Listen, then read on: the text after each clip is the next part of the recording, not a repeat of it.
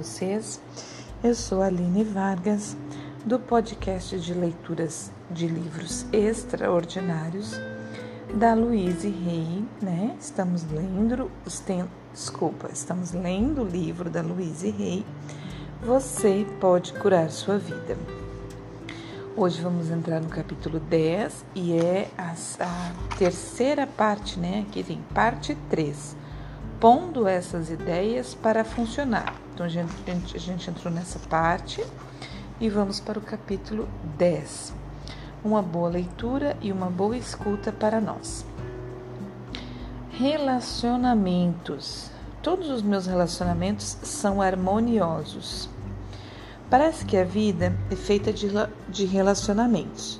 Temos relações com tudo o que nos cerca Agora, por exemplo, você está tendo uma relação com este livro e comigo e minhas ideias. As relações que você tem com objetos, alimentos, clima, transporte e com pessoas refletem o relacionamento que você tem consigo mesmo.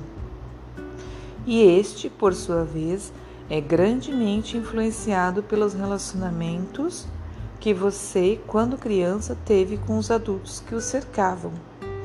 Muitas vezes, o modo como os adultos reagiam conosco nesta época é o modo como reagimos conosco agora, tanto em termos positivos como negativos.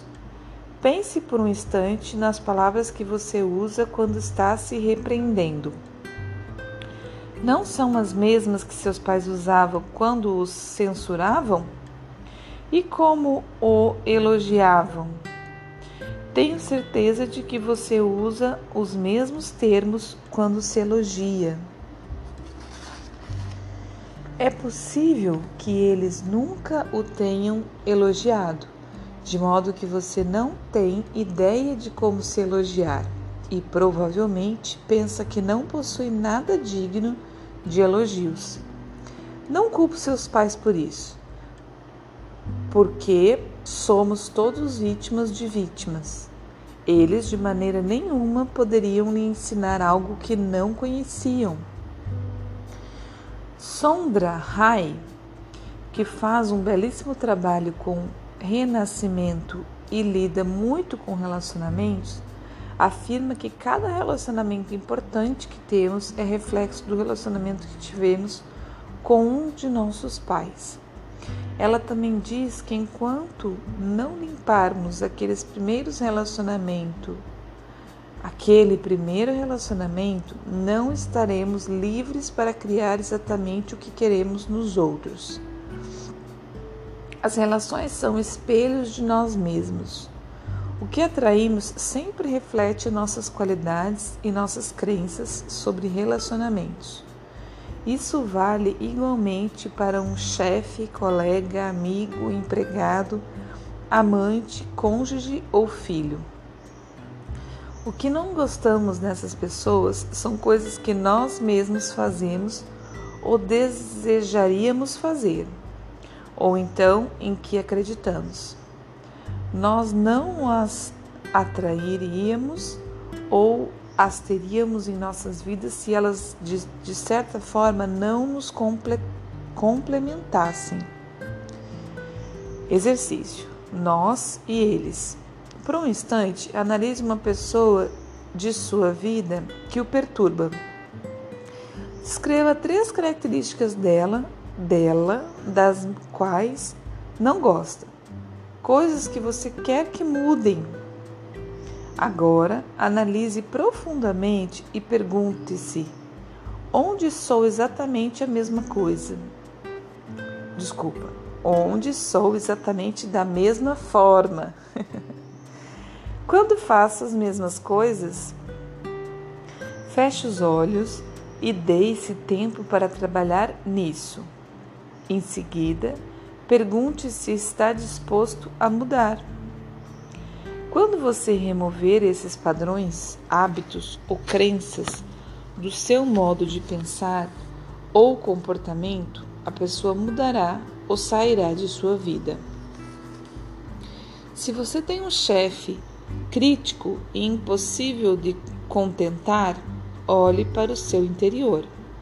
Seu comportamento em algum nível é igual ao dele, ou então você tem uma crença do tipo: chefes vivem criticando e são impossíveis de agradar. Se você tem um empregado que não obedece ou não trabalha a contento, procure no seu interior para ver onde você age da mesma forma e elimine esse padrão. Lembre-se de que despedir alguém é fácil demais e não limpa o padrão.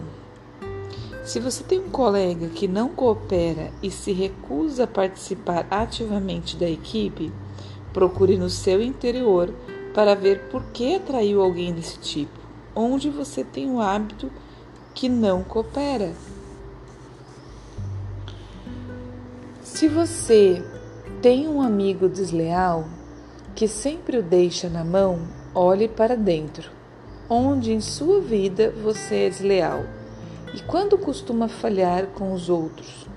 Essa por acaso é sua crença?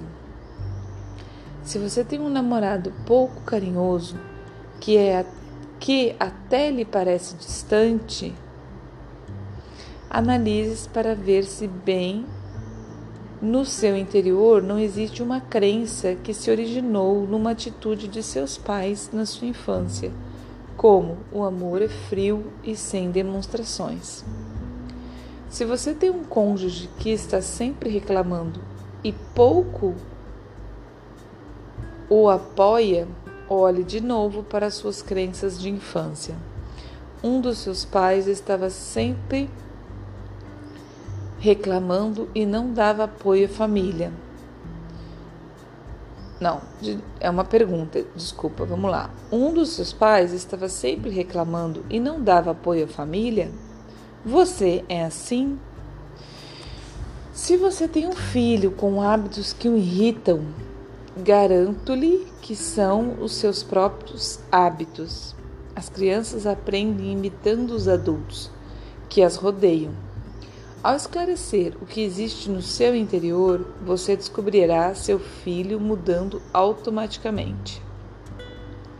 Esse é o único modo de mudar os outros, modificando-nos primeiro. Mude seus padrões e descobrirá que eles também estão diferentes. A acusação é inútil. Acusar alguém é abrir mão de nosso poder. Mantenha o seu poder pois sem ele não se pode fazer mudanças. A vítima indefesa não enxerga uma saída. Atraindo o amor. O amor vem de onde menos se espera quando não se, se está procurando por ele. Sair à procura do amor nunca resulta na chegada do parceiro certo e só cria melancolia e infelicidade. O amor nunca está fora de nós, mas dentro de nós. Não insista na chegada imediata do amor. Talvez você não esteja pronto para ele ou, ou ainda não desenvolvido o bastante para atrair o amor que deseja. Não aceite qualquer um só para ter alguém. Estabeleça seu modelo. Que tipo de amor você quer atrair? Faça uma lista das qualidades que realmente deseja ter no relacionamento. Desenvolva-as em você mesmo e verá como atrai uma pessoa que as possui. Examine também o que pode estar mantendo o amor afastado. Seria a crítica? Sensação de ser indigno? Desejos pouco, pouco razoáveis? Imagens de artistas de cinema?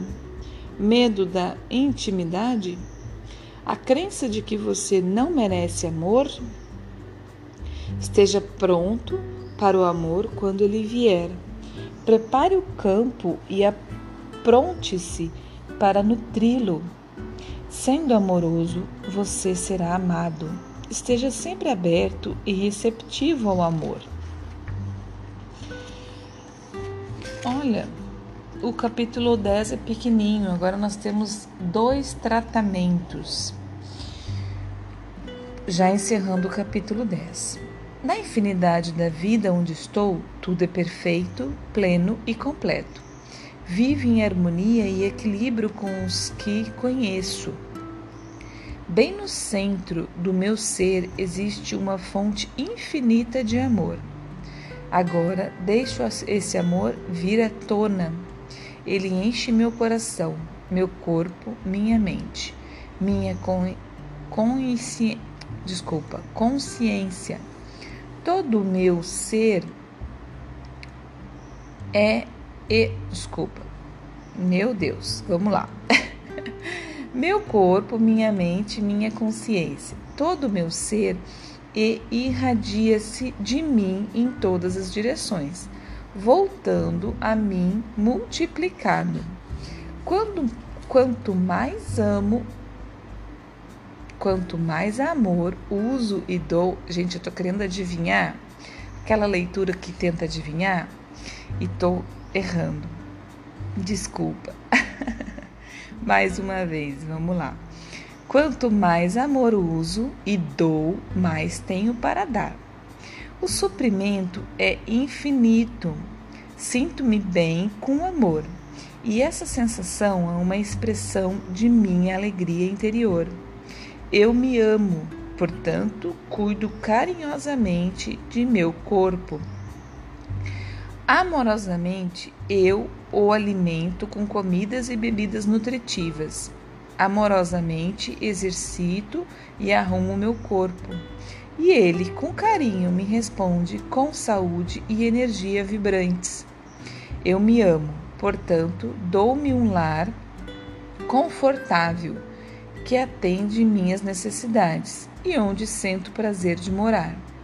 Encho seus cômodos com a vibração do amor, e assim todos os que neles entram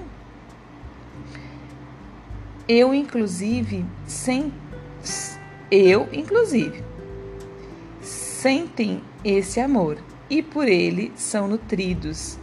Eu me amo.